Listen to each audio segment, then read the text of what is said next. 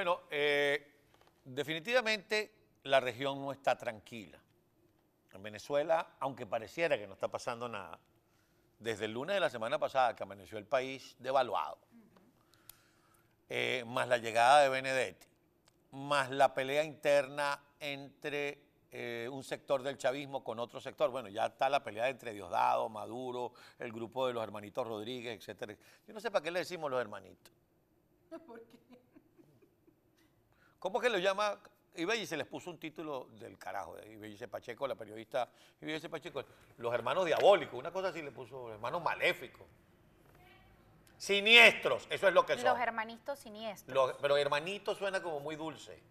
Ese par de engendros siniestros que se han adueñado del país y que han hecho que el país pague los resentimientos que ellos solitos tienen. Es un resentimiento de ellos. Bueno, total que tienen el grupo de ellos, el grupo de, de- de- bueno, y padrinos, como dice eh, Diosdado, ya no es el número dos, como dice Miguel Ángel, Diosdado es cualquier número, es miembro sin número de la Pero- academia. pero- pero, ¿se Miembro sin número. Tú sabes que cuando una persona es... eh, Pero yo creo que todavía forma parte del top Ah, five. no, no, sí, fue el top 5. Pero lo del baja un five. poquito más y yo creo que ya no está en el top 5. Lo cierto del caso es que entre ellos hay una guerra intestina, pero que se manejaba muy, muy, muy low profile. Uno porque está dateado, porque le llegan los datos y porque ve el accionar de uno y otro. Hasta que apareció esta guerra declarada entre Rafael Ramírez, que es un delincuente, que es un malandro, ¿ok? y los delincuentes del régimen. Bueno, porque se equivocó aspirando más de Yo lo que creo puede que por ahí aspirar. no viene la cosa. Porque, por ejemplo, ¿quién le puede dar, quién le puede dar importancia a una frase que dice, si Hugo Chávez estuviera vivo les daría un golpe? Si Hugo Chávez era golpista por naturaleza y por dar un golpe fue que jodió al país. Entonces no, no es ningún logro decir, Hugo Chávez estuviera vivo. No, si tuviéramos una fuerza armada decente, hace rato le habría dado un golpe.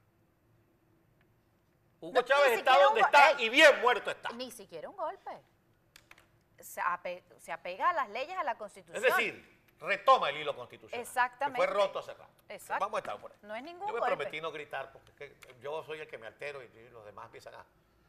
Pero es que me saca la piedra. Pero no solamente ¿Se acuerda ahí hay el- peleas, ¿Usted se acuerda de Carlito Donoso que en paz descanse, que Sí. tenía un monito hacía... Claro, cómo no. Saca la piedra. Ah, bueno.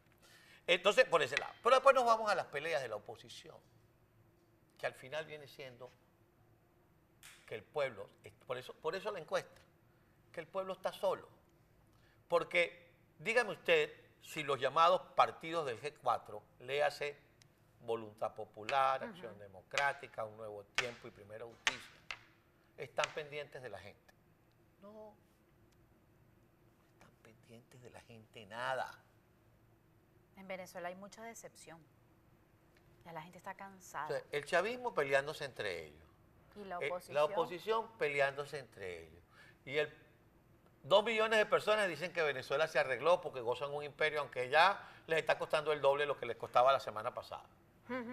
Y veintipico de millones de personas ladrando y viendo para abajo, ¿ah? como perro en azotea. Mientras y seis siguen millones saliendo. y medio vagando por el mundo. 6.8. Algunos regulares, ¿Oyó? algunos mejorcitos, pero la mayoría mal. Ya superamos a Siria, señores.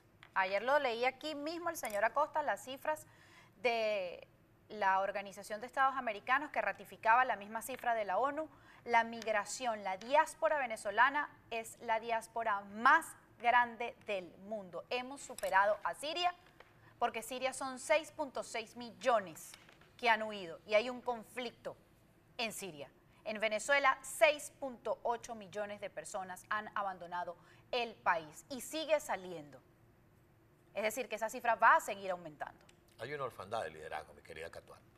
Porque dígame usted si tuviésemos de verdad un liderazgo alternativo, democrático, con respaldo popular, ¿qué estaría haciendo frente a esta pelea de ladrones por un botín que se llama Venezuela? Hace rato la habría capitalizado. ¿Quién estaría al frente junto a los movimientos sindicales de los educadores, de los trabajadores de la salud? Bueno, esta conversación hace rato que está como el guarapo. Ponga la coletilla por ponerla.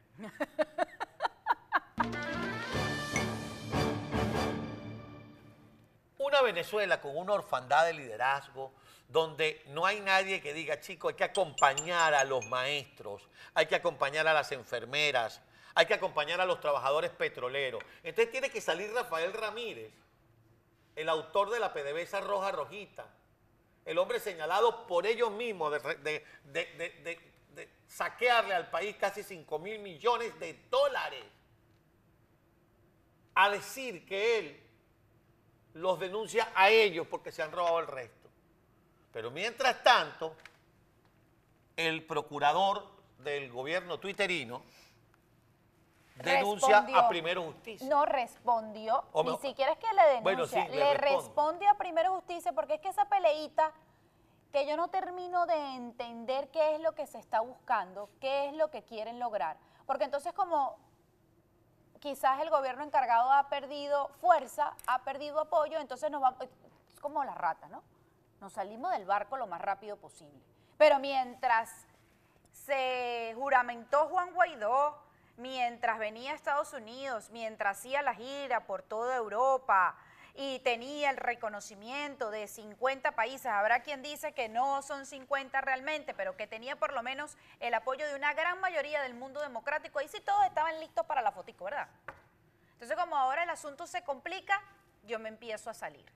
Corrupción en monómero, corrupción aquí, supuestamente el gobierno encargado abandonó la defensa y por eso Conoco Philip, eh, eh, el tribunal en Washington, D.C. decide a favor de Conoco Philip de que eh, Venezuela debe pagarle ocho y tantos millones de dólares a, a, esta empresa por unas cosas que realizó Hugo Rafael Chávez Frías, porque expropió campos, expropió proyectos y por eso el tribunal decide. Pero entonces, del lado de Primera Justicia se dice que eso está ocurriendo porque se abandonó la pelea, se abandonó la defensa legal de estos bienes que tenemos los venezolanos en el exterior y que están bajo el cuidado de los Estados Unidos. Y entonces sale el procurador y emite un comunicado y señala, muchísimo antes del comunicado, ya él empezado a decir, es que a mí en asamblea no me aprobaron los recursos, ni, ni perdón,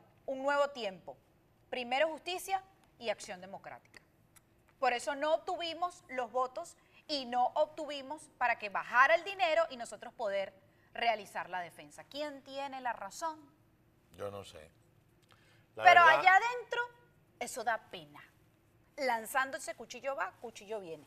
¿Tú tienes cuchillo va, cuchillo viene. ¿Tú tienes, tú tienes allá en el grupo, Valentina, el comunicado Primera Justicia. Yo no me voy a poner a leer el comunicado Primera Justicia. Pero fíjense ustedes, ahí el encabezamiento. Enviamos comunicación a Juan Guaidó sobre el caso de Conoco Phillips, pero también reiterando la exigencia de una rendición de cuentas real, abierta y oportuna ante la Asamblea Nacional de los Activos, así como la interpelación a los responsables ante el Parlamento. Señores, ustedes... ya, va, ya va, Ponme, el papelito que tiene el logotipo de Primera Justicia. Ajá, ahí está. Para Juan Guaidó Márquez. Y ellos no forman parte o no formaban parte de este gobierno encargado, que de hecho se ha criticado porque eso no fue realmente un gobierno interino, sino un gobierno parlamentario. Ah, para Juan Guaidó Márquez. Hace unos meses atrás le hubieran puesto para el ciudadano presidente interino de la República Bolivariana de Venezuela. Y, ellos, y lo hubiera firmado alguien, ¿no? Ahora es Primera Justicia. Espérate, yo no estoy ni defendiendo a Guaidó ni defendiendo a Primera Justicia. Me parece absurdo que a esta altura del partido, con el país cayéndose, entonces ahora empiezan a echarse las culpas los unos a los otros. ¿Por qué? Porque quiero ser candidato presidencial.